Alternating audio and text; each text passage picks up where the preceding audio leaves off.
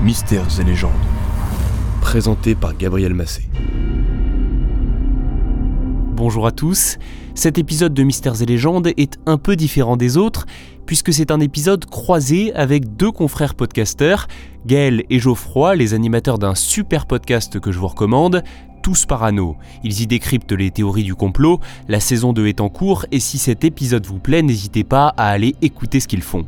Aujourd'hui, ils sont ici pour nous présenter en quelques minutes l'une des plus célèbres théories conspirationnistes, celle des Illuminati. Galilée était un Illuminati. Qui sont ces mystérieux Illuminati C'est ce que vous allez découvrir dans cet épisode avec l'équipe de Tous Parano que j'accueille. Bonjour Gaël, bonjour Geoffroy. Bonjour Gabriel. Bonjour Gabriel. Eh oui, tu as raison, les Illuminati, ce sont bah, définitivement les superstars des théories du complot. Cette élite de l'ombre qui complote pour dominer la planète, tout le monde en a entendu parler. Mais il faut dire que les livres à succès comme euh, Da Vinci Code ont participé à leur popularité. Rien qu'en France, selon un sondage récent, une personne sur cinq admet croire en leur existence. Une popularité qui s'explique aussi par l'omniprésence des symboles associés à cet ordre secret. Oui, c'est vrai, le symbole des Illuminati, la célèbre pyramide surmontée d'un œil, hein, eh ben, il est omniprésent sur les frontons des bâtiments officiels ou des églises, trônant sur la Déclaration des droits de l'homme, sur le billet de 1 dollar américain. Ce symbole nous est subtilement familier. Et comme leur symbole, les Illuminati seraient partout. Ils seraient infiltrés dans toutes les sphères de décision et d'influence, dans tous les réseaux politiques et économiques qui comptent. Alors, messieurs, les Illuminati, Mythe, légende ou réalité? Eh bien, un peu de tout cela à la fois, mon cher Gabriel. Et c'est justement ça qui est intéressant et étonnant avec les Illuminati. Oui, en effet, au départ du mythe Illuminati, il y a la création d'une société secrète, concurrente des francs-maçons, qui, elle, est bien réelle. Et pour distinguer la part de réalité et de légende, eh bien, commençons notre récit à la fin du XVIIIe siècle. Plus précisément en Bavière, avec un certain Adam Weishaupt, un jeune homme ambitieux, idéaliste et versé dans l'occultisme. Oui, un sacré personnage, cet Adam Weishaupt, d'origine modeste, orphelin, il a des capacités, et il devient, à force de travail et d'abnégation, professeur de droit à l'université. Il est inspiré par les idées philosophiques des Lumières et décide de consacrer sa vie à lutter contre l'obscurantisme religieux.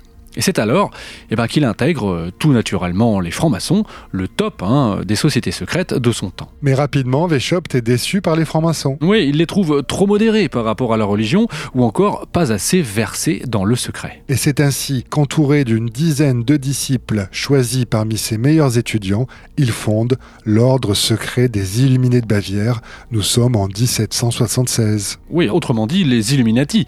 Et leurs idées politiques, elles sont vraiment radicales, hein, Geoffroy. Oui, les Illuminés veulent remettre à plat l'ordre social. Ils veulent aussi mettre en place une nouvelle élite, entre guillemets, progressiste, qui remplacera l'aristocratie existante afin d'en finir avec la religion. Et pour cela, ils ont un plan. Alors leur stratégie, c'est l'entrisme. Hein. Les premiers disciples de Weishaupt vont alors infiltrer les rangs des francs-maçons, et puis ça marche. Après 5 ans d'existence, les Illuminés comptent déjà 3000 membres. C'est vrai que c'est efficace, mais surtout ça inquiète. Les Illuminés représentent une menace d'un nouveau genre pour le pouvoir. Leur succès effraie les autorités et les fraternités concurrentes. Rose-Croix et francs-maçons s'allient et accusent les Illuminés de conspirer pour fomenter un coup d'État. Il n'en faut pas plus pour que la réaction du gouvernement bavarois soit immédiate. L'ordre est purement et simplement interdit en 1785. Les Illuminés sont alors considérés comme des criminels et ils sont traqués et punis par des peines même très sévères. Et c'est ainsi que les historiens, académiques donc, perdent toute trace de la confrérie. Si j'ai bien suivi, nous sommes donc en 1786, quand, une dizaine d'années après sa création, l'ordre illuminé disparaît dans l'obscurité. Fin de l'histoire donc? Fin de l'histoire, mais c'est là que la légende commence, car l'ordre aurait en fait survécu dans l'ombre. À peine les illuminés ont-ils été dissous qu'immédiatement circulent les rumeurs les plus folles à leur égard. Cachés au sein de groupes francs-maçons, de nombreux Illuminati n'ont pas été démasqués. Ils continueraient leurs activités dans la plus grande clandestinité. Eh oui, quand on dissimule son identité dans des groupes qui déjà cultivent le secret, tous les fantasmes sont possibles. Et c'est d'ailleurs ça la nouveauté. Ceux qui semblent avoir le pouvoir ne l'ont pas. Le vrai pouvoir est ailleurs, tapis dans l'ombre. Et avec la Révolution française, ces idées, conspirationnistes en l'heure, disons, se diffusent comme jamais. La disparition de la royauté, le chaos révolutionnaire, le traumatisme de la terreur ont fait voler en éclats tous les repères. Et on cherche donc des responsables. Et c'est comme cela que certains en viennent à pointer les Illuminati. Celui que l'on peut considérer comme le père français du complotisme, l'abbé Augustin Baruel, défend ainsi la théorie qu'une grande conspiration serait à l'origine de la Révolution française, qu'elle serait initiée même par les Illuminati. Il affirme que les Illuminati n'ont jamais cessé d'exister et qu'ils ont toujours pour projet la destruction de tout ordre et de toute religion. Il faut dire qu'il y a une vraie mode du complotisme à cette époque. Et c'est là qu'entre en scène un professeur d'histoire naturelle écossais nommé John Robison. Robison, c'est un auteur majeur pour l'histoire du complotisme, puisque c'est le premier à théoriser l'idée d'un gouvernement mondial. Et derrière ce funeste projet, on retrouverait là encore la patte des Illuminati. Et oui, en effet, selon Robison, une fois la Révolution française achevée, les Illuminati ont souhaité mettre en œuvre la deuxième étape de leur plan, l'expansion planétaire. Ils ont donc traversé l'Atlantique afin d'infiltrer le gouvernement américain, prélude à la constitution de ce gouvernement mondial qu'ils appellent de leur vœu. C'est vraiment intéressant de se rendre compte que l'idée d'une infiltration du gouvernement américain par les Illuminati est finalement une idée aussi ancienne que l'avènement même de la démocratie. Et de la même manière, tous les grands événements historiques qui vont se succéder tout au long du 19e siècle eh vont être interprétés selon le prisme d'un complot Illuminati. Derrière les nombreuses révolutions, les changements de régime, les assassinats politiques qui touchent plus ou moins tous les pays européens à cette époque, eh se cache un complot Illuminati qui vise, comme en 1789 chez nous, l'anéantissement de la monarchie et du christianisme. Et c'est avec cette même logique que l'on va expliquer que la Première Guerre mondiale, la Révolution soviétique, puis l'arrivée d'Hitler au pouvoir sont encore l'œuvre des Illuminati.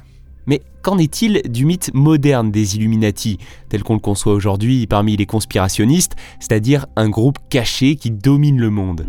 Eh bien Gabriel, pour toucher au mythe Illuminati tel qu'on l'appréhende aujourd'hui, il faut attendre la fin de la guerre froide. Parce que c'est à ce moment-là que cette théorie du complot connaît sa mue finale. Je m'explique. Jusqu'ici, les Illuminati complotaient pour prendre le pouvoir et détruire l'ordre établi.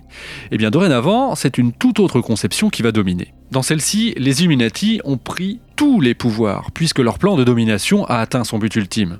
Et s'ils continuent de comploter maintenant, eh bien, c'est pour conserver le pouvoir et maintenir l'ordre social existant à leur avantage, bien sûr. Et c'est désormais à l'oligarchie financière issue de la mondialisation qu'il convient de les assimiler. On passe ici un cap. Il faut dire que la multiplication des institutions internationales favorise comme jamais les théories du complot, de la Banque mondiale à l'OMC, des Nations unies à l'Union européenne, de Davos au groupe Bilderberg, autant d'instances jugées non démocratiques qui seraient à l'œuvre et concentreraient tous les pouvoirs dans les mains d'un petit nombre. Et au début du 21e siècle, eh bien, les choses s'accélèrent encore. Le 11 septembre, puis la guerre en Irak, les passeports biométriques, les recherches sur le génome, les nanotechnologies, les vaccins contre le Covid, bref, autant de preuves d'un complot d'envergure pour parvenir à un contrôle sans cesse plus étroit sur la population, un complot évidemment mené par les puissances Illuminati. Et c'est ici aussi qu'avec le développement d'Internet et des réseaux sociaux, les rumeurs les plus folles concernant l'appartenance des stars de la culture pop à la société secrète se multiplient. La théorie du complot Illuminati se démocratise d'une manière totalement inédite. Oui, c'est ça, Justin Bieber, Jay-Z, Madonna, LeBron James, Rihanna, Miley Cyrus.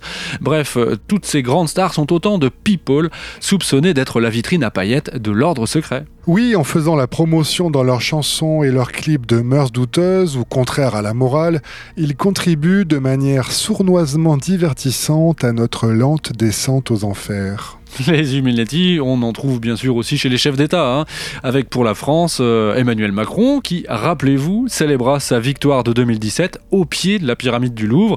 La pyramide, comme on le disait tout à l'heure, symbole Illuminati par excellence. Depuis la Révolution française, la théorie du complot Illuminati est donc parvenue à recycler, à réutiliser toutes les mythologies contemporaines, tous les événements les plus marquants de notre histoire pour les agglutiner. Avec les Illuminati, c'est un nombre incalculable de mythes différents qui se sont agrégés et qui ont fusionné entre eux.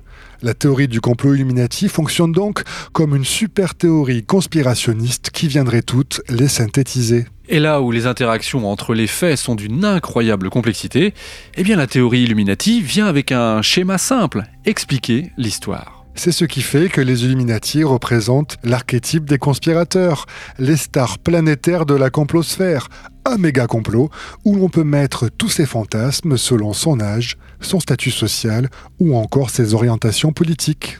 Bref, Gabriel, comme on dit par chez nous, de quoi nous rendre euh, tous parano. Très très intéressant. Merci à tous les deux, Gaël et Geoffroy, pour ces explications passionnantes. Merci Gabriel, c'était un plaisir. Merci Gabriel, à bientôt. À très bientôt. Et je précise que vous avez fait un épisode de 40 minutes sur les Illuminati dans la première saison de Tous Parano. À écouter donc pour en découvrir plus sur le sujet. Merci également, chers auditeurs, de votre fidélité à ce podcast. On se retrouve très bientôt pour une nouvelle histoire que j'aurai le plaisir de vous raconter. Un indice, il sera question de fabuleuses créatures marines. Pour écouter ça, abonnez-vous et à très bientôt.